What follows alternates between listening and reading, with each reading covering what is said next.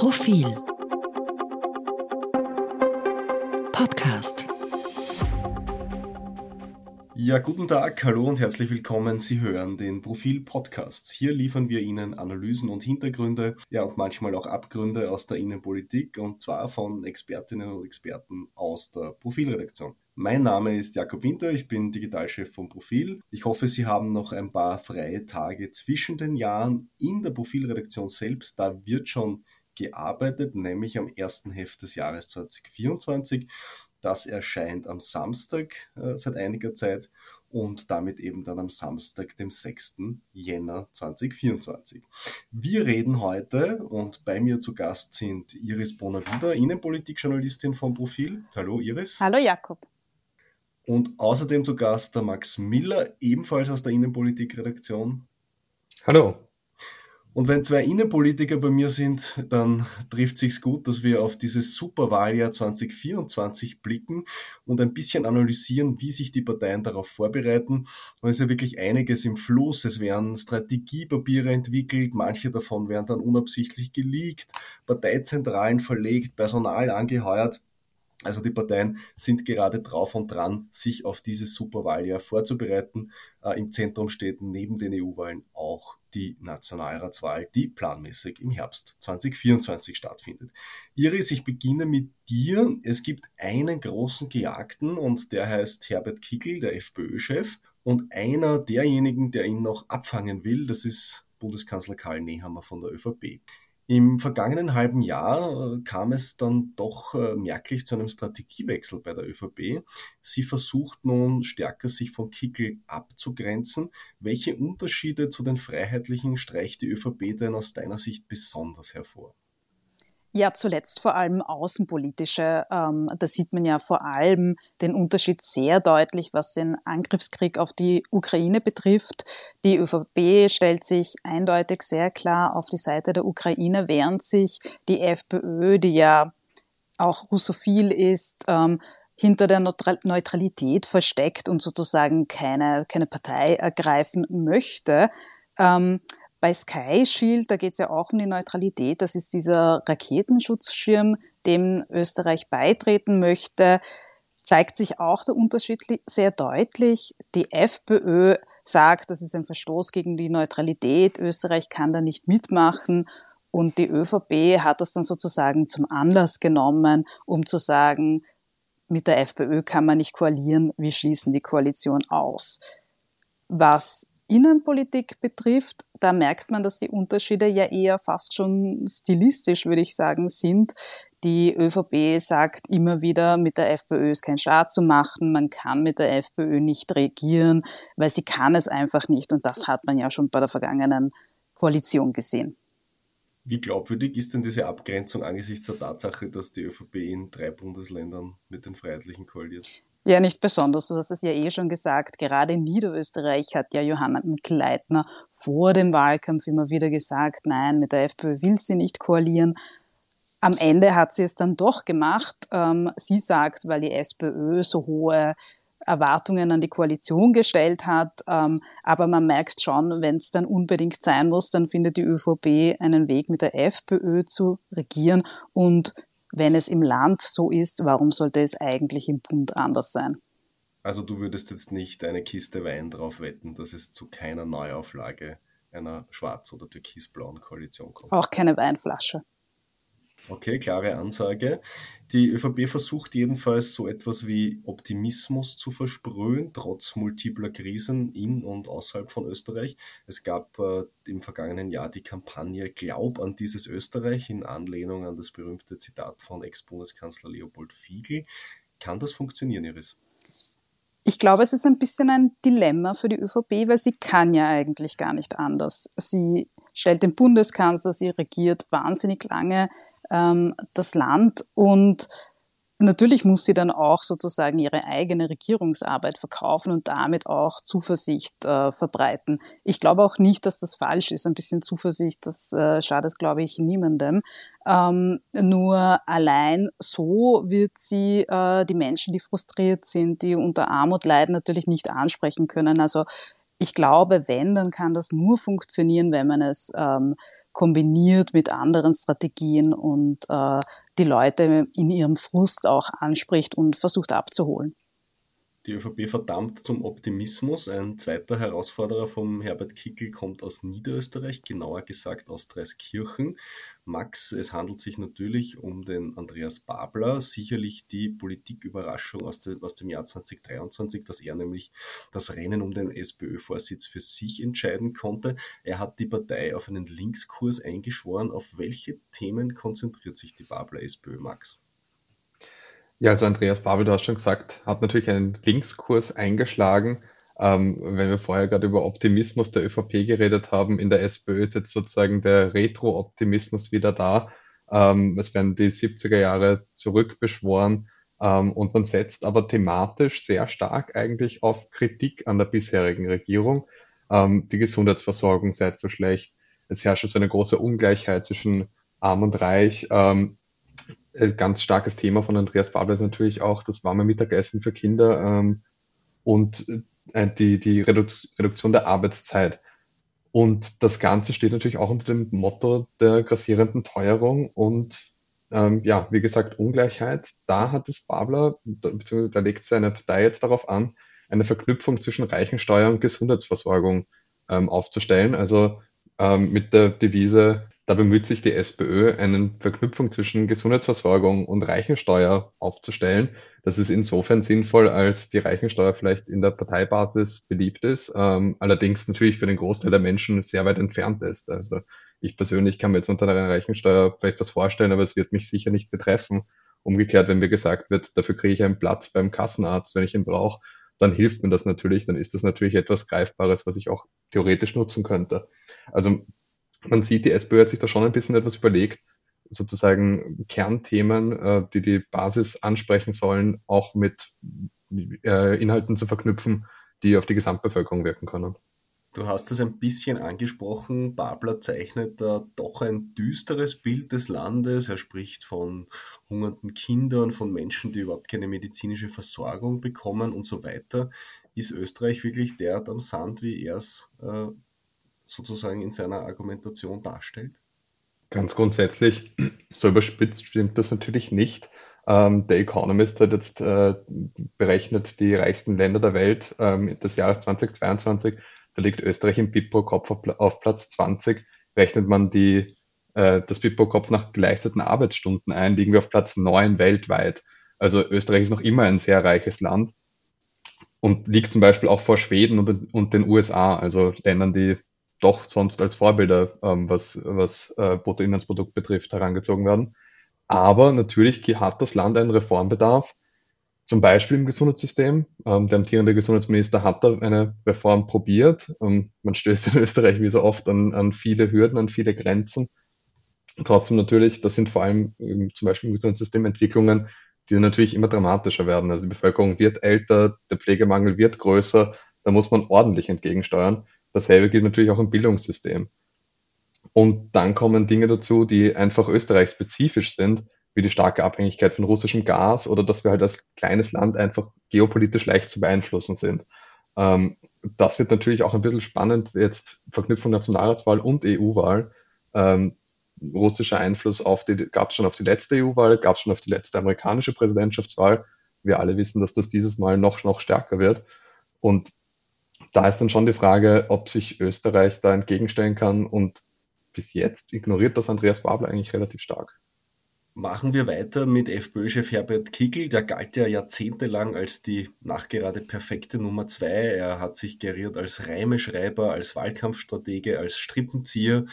Plötzlich steht er jetzt selbst an der Spitze einer Partei und punktet mit radikalen Positionen und teils auch, ja, muss man sagen, fremdenfeindlicher Rhetorik, wie äh, es in der FPÖ schon eine lange Tradition hat.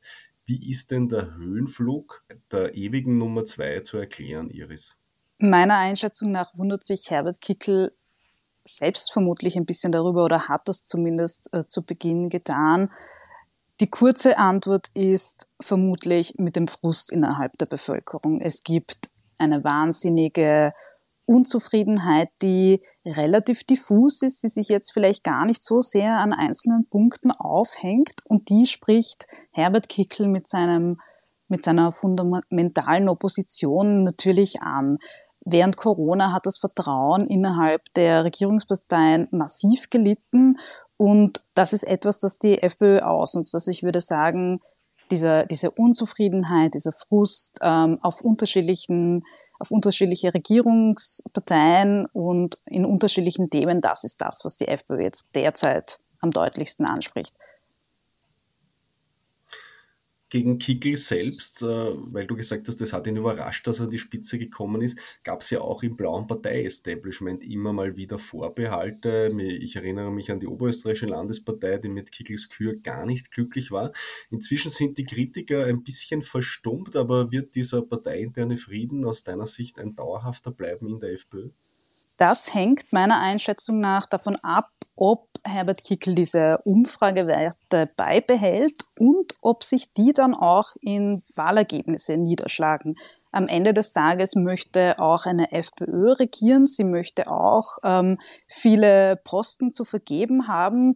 Und solange es mit Herbert Kickel funktioniert, werden das die internen Kritiker Du hast sie eh schon angesprochen, Manfred Heimbuchner, aber ist jetzt vielleicht nicht der große Faktor, aber zum Beispiel auch ähm, Vorarlberg, ähm, der, der Landesparteichef Bitschi, ähm, ähm, die werden natürlich still bleiben, solange es funktioniert. Vorarlberg hat eine Wahl zu schlagen im nächsten Jahr, die Steiermark genauso und dann gibt es die Nationalratswahl.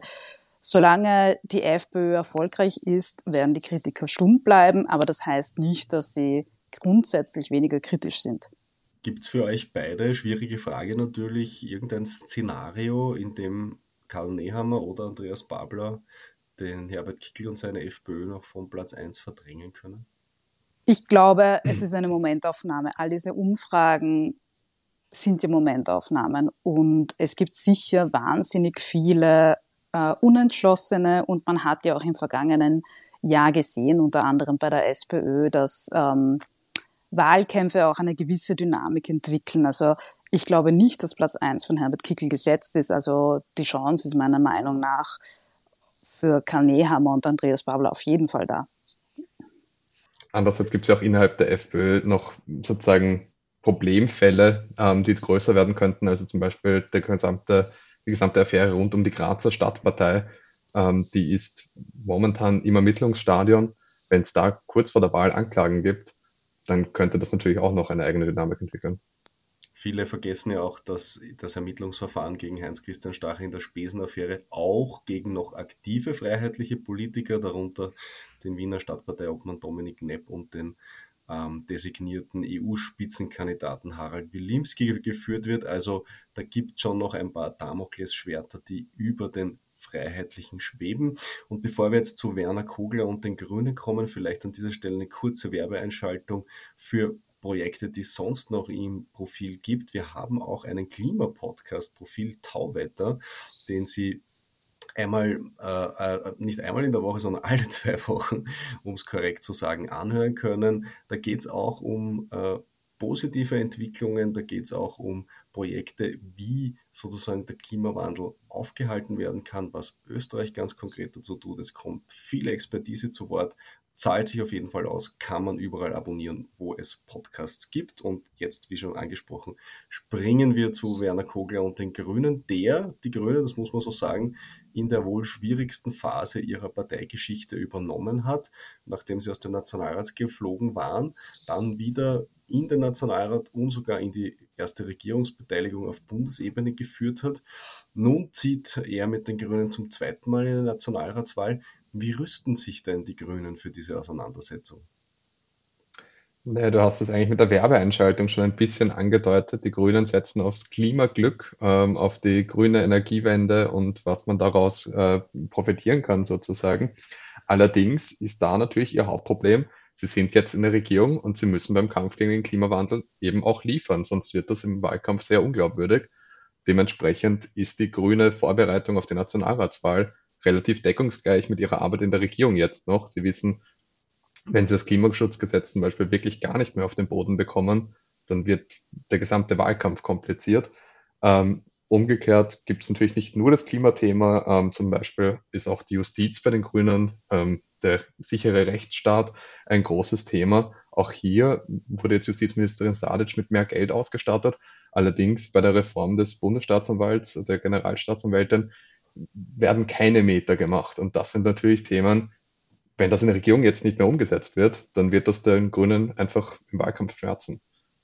Dann fehlt noch eine Partei, die im Nationalrat vertreten ist.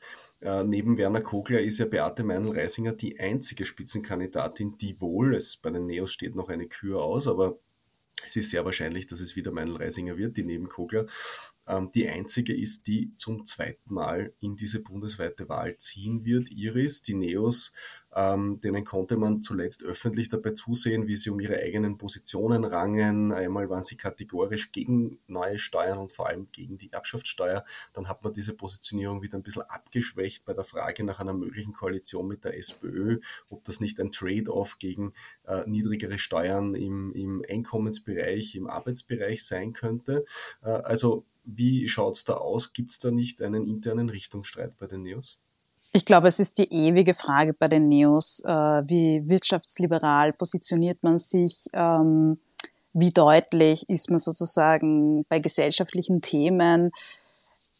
Die Neos sind oder definieren sich selbst als konstruktive Oppositionspartei. Das hat natürlich auch ein bisschen den Nachteil, dass man ähm, nicht so fetzige Sager wie die FPÖ machen kann, jetzt äh, ein bisschen zugespitzt gesprochen und die natürlich etwas vorsichtiger agieren und dadurch weniger auffallen und vielleicht auch dadurch nicht so ein ganz, ganz klares Profil haben. Das ist ein, ein Problem, das die Neos immer schon hatten in ihrer jungen Parteigeschichte.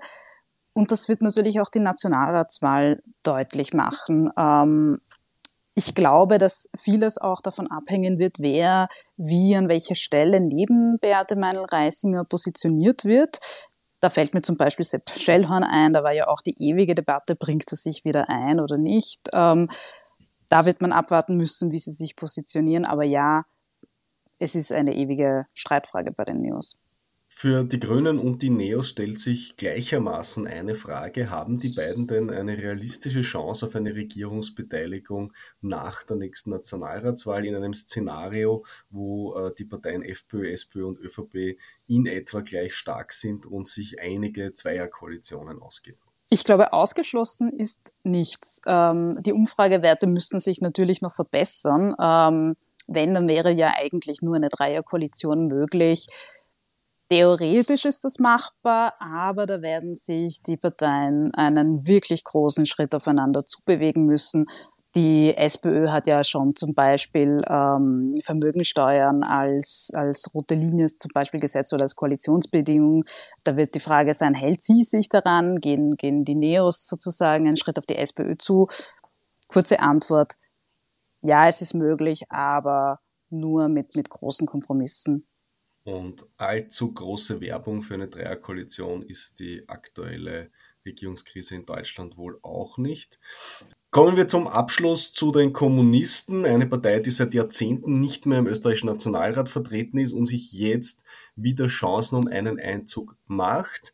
Angefeuert natürlich durch ganz gute Wahlergebnisse einerseits in Graz, wo erstmals der Bürgermeistersessel erobert wurde mit LKK und auch im Bundesland Salzburg.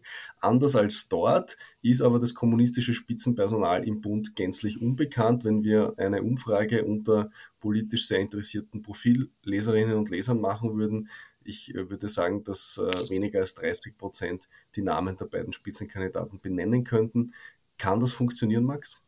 Ich, tatsächlich glaube ich auch, dass es für die KPÖ im Bund sehr, sehr schwer wird. Allerdings, ähm, die Nationalratswahl ist nicht die einzige Wahl, die es heute zu schlagen gibt. Ähm, es wählt ganz zu Beginn ähm, im März einmal die Stadt Salzburg, wo Kai Michael Dankel natürlich gute Chancen hat.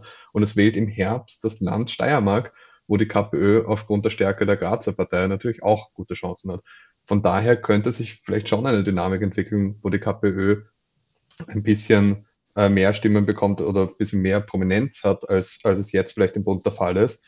Auf der anderen Seite muss man sagen, also Andreas Babler, der SPÖ-Chef, ist bereits sehr links eingestellt. Auf Bundesebene steht die SPÖ sogar deutlich linker als in den meisten Ländern. Von daher ist natürlich die Flanke zur KPÖ geschlossener. Ähm, und äh, Babler sagt ja auch ganz, also selbst in Interviews ganz offen, die SPÖ ist das Original, die Kommunisten quasi brauchen da nicht daherkommen. Und ja, mit unbekannten Spitzen wird es natürlich noch schwieriger. Ich kann mir ehrlich gesagt schwer vorstellen, dass sich das bei der Nationalratswahl ähm, für die KPÖ ausgeht. Also kein Duell am linken Rand, da ist äh, Babler sozusagen gesetzt aus deiner Sicht. Dann, wenn ich dich schon da habe, Max, du hast in den vergangenen Jahren immer wieder die Untersuchungsausschüsse journalistisch begleitet und beobachtet. Jetzt stehen auch für 2024 zwei neue Untersuchungsausschüsse an. Kann da wirklich was rauskommen? Worum wird es da gehen? Oder ist das reine Wahlkampfshow? Also man muss schon sagen, grundsätzlich wirkt das natürlich wie Wahlkampfshow, wenn man kurz vor einer Wahl zwei Urschüsse einsetzt, ähm, die sich beide thematisch eigentlich jeweils auf äh, einzelne Parteien festsetzen. Also die ÖVP hat ja ihren äh, rot-blauen äh, Urausschuss eingesetzt, ähm, worum es da geht. Äh, schließt sich aus dem Namen, da geht es wirklich tatsächlich darum, irgendwie Korruptionsaffären äh, aus, aus Regierungsbeteiligung der SPÖ und Regierungsbeteiligung der, ÖVP, äh, der FPÖ irgendwie aufzuwärmen. Das ist die eine Seite. Die, der andere Urschuss soll sich auf die KOFA ähm, konzentrieren. Allerdings geht es dort auch vor allem darum, sich anzuschauen, ob Menschen, die an die ÖVP gespendet haben, besonders viel Geld von der KOFAG bekommen haben. Also auch hier ist der, der Parteieinschlag, würde ich meinen, sehr klar. Ähm, es hat sich auch zum Beispiel die NEOS ähm, als Partei haben gesagt, sie haben eigentlich daran kein Interesse. Ähm, sie schicken jetzt natürlich Janik Schetti als Fraktionsvorsitzenden rein, ähm, weil irgendjemanden müssen sie aufstellen. Aber sie wollten auch beim, Opposition, äh, beim Urschuss der Opposition nicht mitgehen, weil sie eben meinen, das hat keinen Sinn. Ganz so arg würde ich es jetzt nicht sehen, sich die KOFA genauer ähm, anzuschauen, ergibt schon Sinn. Es ist auch ähm, das Recht der Opposition, das zu tun. Und es gibt jetzt auch ähm, durch VfGH-Beschlüsse mehr Möglichkeiten, in die KOFAG reinzuschauen. Das, also dahingehend, da könnte schon was rauskommen. Die Frage ist eher, wie es die Parteien angehen. Und ähm, vor allem die FPÖ im Urschuss kennend, ähm, die KOFAG war die Corona-Finanzierungsagentur des Bundes, kann man sich vorstellen, dass das sehr parteipolitisch und sehr ja, schmutzig fast äh, werden könnte und eben eigentlich eine Vorbereitung auf den Wahlkampf wird, wo man versucht, Munition zu sammeln, die man dann im Herbst verschießen kann. Also die Erkenntnisse der Untersuchungsausschüsse könnten durchaus noch auch eine, einen Einfluss auf die Dynamik im Vorfeld der Nationalratswahl haben, sagst du. Sehr interessant. Danke euch beiden für diese ausführliche Analyse mit Blick auf das Superwahljahr 2024. Danke Ihnen fürs Zuhören. Bis zum nächsten Mal, bis zum nächsten Profil Politik Podcast. Ciao und auf Wiedersehen. Auf Wiederhören. Auf Wiederhören. Mehr zum Thema auf Profil.at.